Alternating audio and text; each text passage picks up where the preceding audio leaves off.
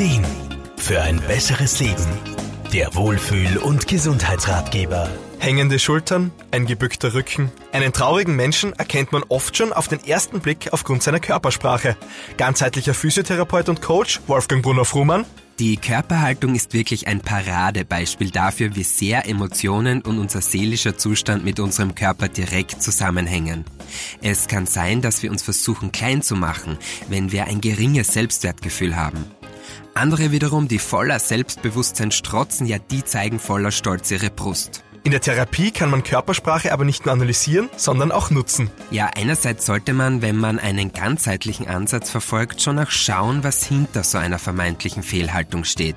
Ist es rein körperlich bedingt, weil zum Beispiel ein Gelenk schmerzt oder ist es tatsächlich eine Mischung aus körperlichen, aber auch emotionalen Symptomen? Ja, und da sollte man dann auch unbedingt auf beiden Ebenen ansetzen.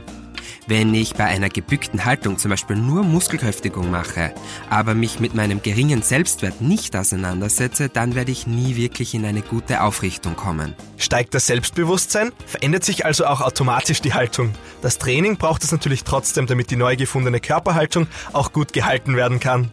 Umgekehrt, so Wolfgang Brunner-Fruhmann, kann sich aber auch eine veränderte Körperhaltung auf das Empfinden auswirken. Wir wissen aus Studien, dass sich Haltung, Gestik und Mimik auch auf unsere Emotionen auswirken.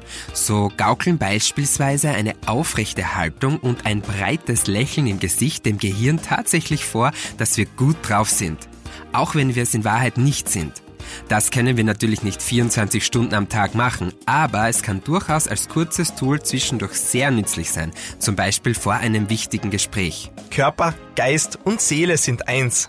Diese oft gehörte Aussage dürfte doch etwas für sich haben. Gesund sein bedeutet also, sich körperlich fit, aber auch seelisch und emotional wohlzufühlen. Und das ganz individuell.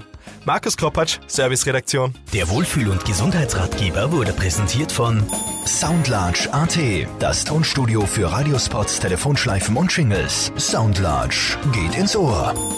Jede Woche neu.